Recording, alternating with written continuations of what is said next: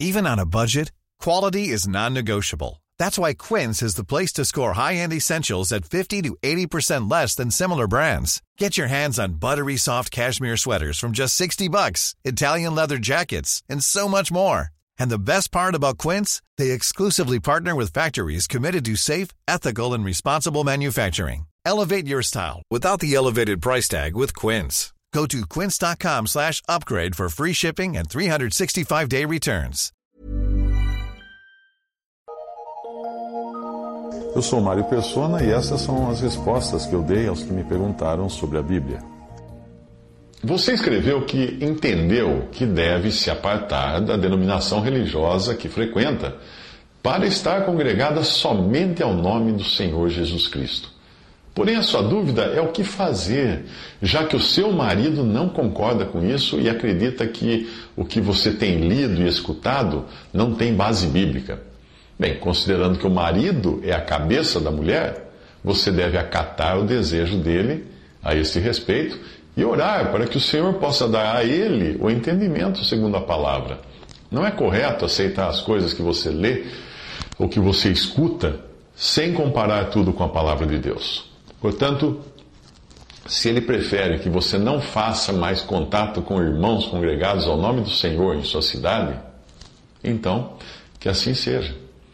Quanto a continuar frequentando a denominação, isto caberá a você decidir diante do Senhor, porque é um exercício seu, pessoal, não é de outra, de outra pessoa. Existem irmãs que, em situações assim, preferem ficar em casa lendo a palavra, enquanto, enquanto outras podem, às vezes, ser até obrigadas pelo marido a continuar frequentando a denominação. Mas o Senhor conhece os corações, não é? E se for esse o caso, Ele saberá a, a, sua intenção, a intenção do seu coração, e saberá que a, a sua intenção é fazer a vontade dele de qualquer maneira, ainda que possa ser preciso se sujeitar a uma situação que momentaneamente não é a mais adequada. Nesse caso, a responsabilidade sobre as ações da esposa que quer ser fiel à palavra, mas que encontra a resistência do marido, a responsabilidade recairá sobre o marido. Eu me lembro de um caso semelhante, porém era de um adolescente, cujos pais o obrigavam a continuar indo aos cultos da sua denominação, ah, quando a vontade dele era estar congregado ao nome do Senhor. Por estar ainda sob a autoridade e responsabilidade dos pais, eu sugeri que ele deveria orar e esperar. Obviamente, se os pais o obrigassem a praticar um crime ou algo assim, ele, como cristão, poderia então se opor. Mas não era o caso ali. Os pais queriam obrigá-lo apenas a segui-los na denominação que frequentavam. Efésios 5, 22 a 28 diz: Vós mulheres, sujeitai-vos aos vossos maridos como ao Senhor. Porque o marido é a cabeça da mulher, como também Cristo é a cabeça da igreja, sendo ele próprio o salvador do corpo. De, de sorte que, assim como a igreja está sujeita a Cristo, assim também as mulheres sejam em tudo sujeitas aos seus maridos.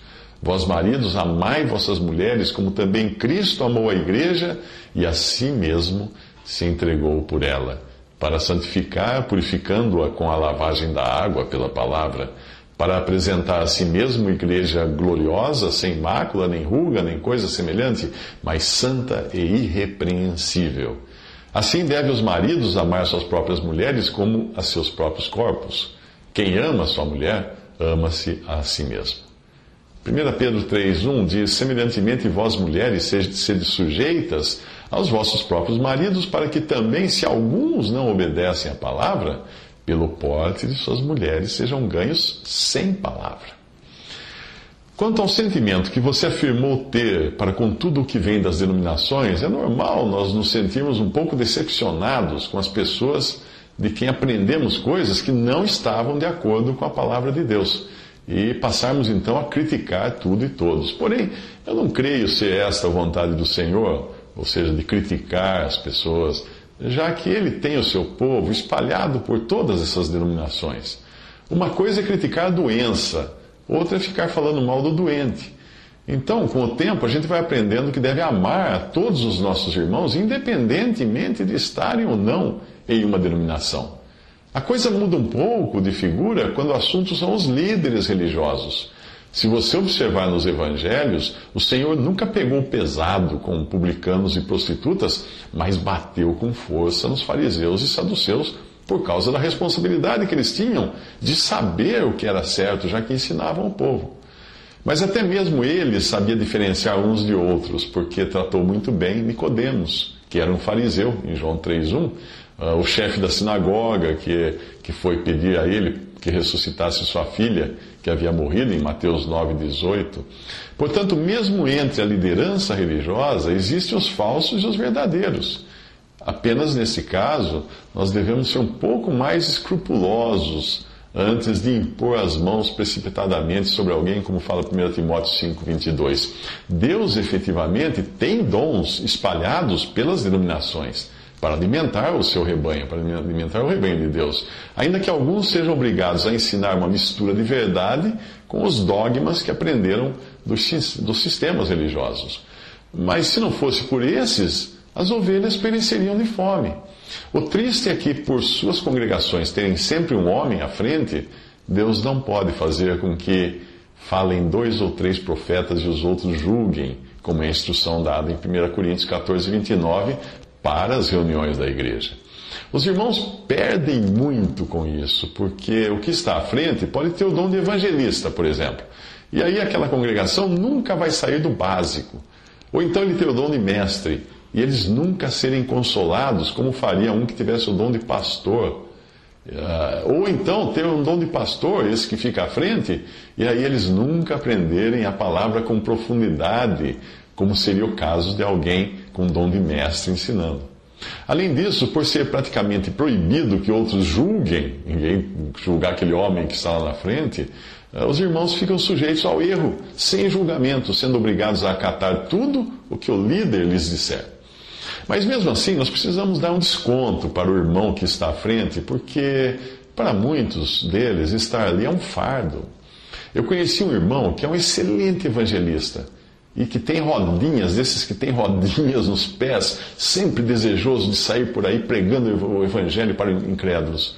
Porém, ele foi ordenado pastor de uma grande denominação e um dia ele abriu comigo o seu coração dizendo que não tinha o dom para ficar ali pastoreando uma congregação. Era um fardo para ele aquilo.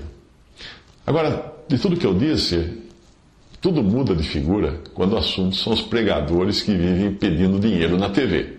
Aí nós já não estamos mais falando de irmãos que fazem a obra de Deus, ainda que inocentemente influenciados por ensinamentos que receberam dos sistemas religiosos aos quais pertencem. Mas aí nós estaremos falando de verdadeiros lobos interessados em se alimentar do rebanho, em comer a gordura das ovelhas. Eu creio que você saberá discernir a diferença entre um e outro. Né? Ah, Paulo previu isso, Atos 20, 29 e 33, ele disse: Porque eu sei isto, que depois de minha partida entrarão no meio de vós lobos cruéis, que não pouparão o rebanho, e que dentre vós mesmos se levantarão homens que falarão coisas perversas para atraírem os discípulos após si. Portanto, vigiai, lembrando-vos de que durante três anos não cessei noite e dia de admoestar com lágrimas a cada um de vós. Agora, pois, irmãos, encomendo-vos a Deus e a palavra da sua graça, a Ele que é poderoso para vos edificar e dar herança entre todos os santificados. De ninguém cobicei a prata, nem o ouro, nem o vestuário. Mesmo na história da igreja, nós temos muitos homens sinceros que foram usados por Deus dentro dos sistemas onde eles permaneceram, como é o caso de Lutero, Agostinho, Calvino, etc. Até mesmo no Antigo Testamento você percebe que Deus não abandonou o seu povo, que na divisão de Israel, quando Israel foi dividido, ele não abandonou aqueles que ficaram do lado errado. Jerusalém era o centro divino de adoração, porém ali só ficaram as tribos de Judá e Benjamim, que são chamados de Judá no Antigo Testamento. Enquanto as dez tribos, ou a maioria do povo, que são chamados a partir da divisão de Israel, essa maioria acabou ficando fora do lugar que Deus havia estabelecido para colocar o seu nome. Mas apesar de estarem fora do lugar indicado por Deus, o povo não ficou sem um testemunho, porque também em Israel, na parte dividida, havia profetas como Elias e Eliseu.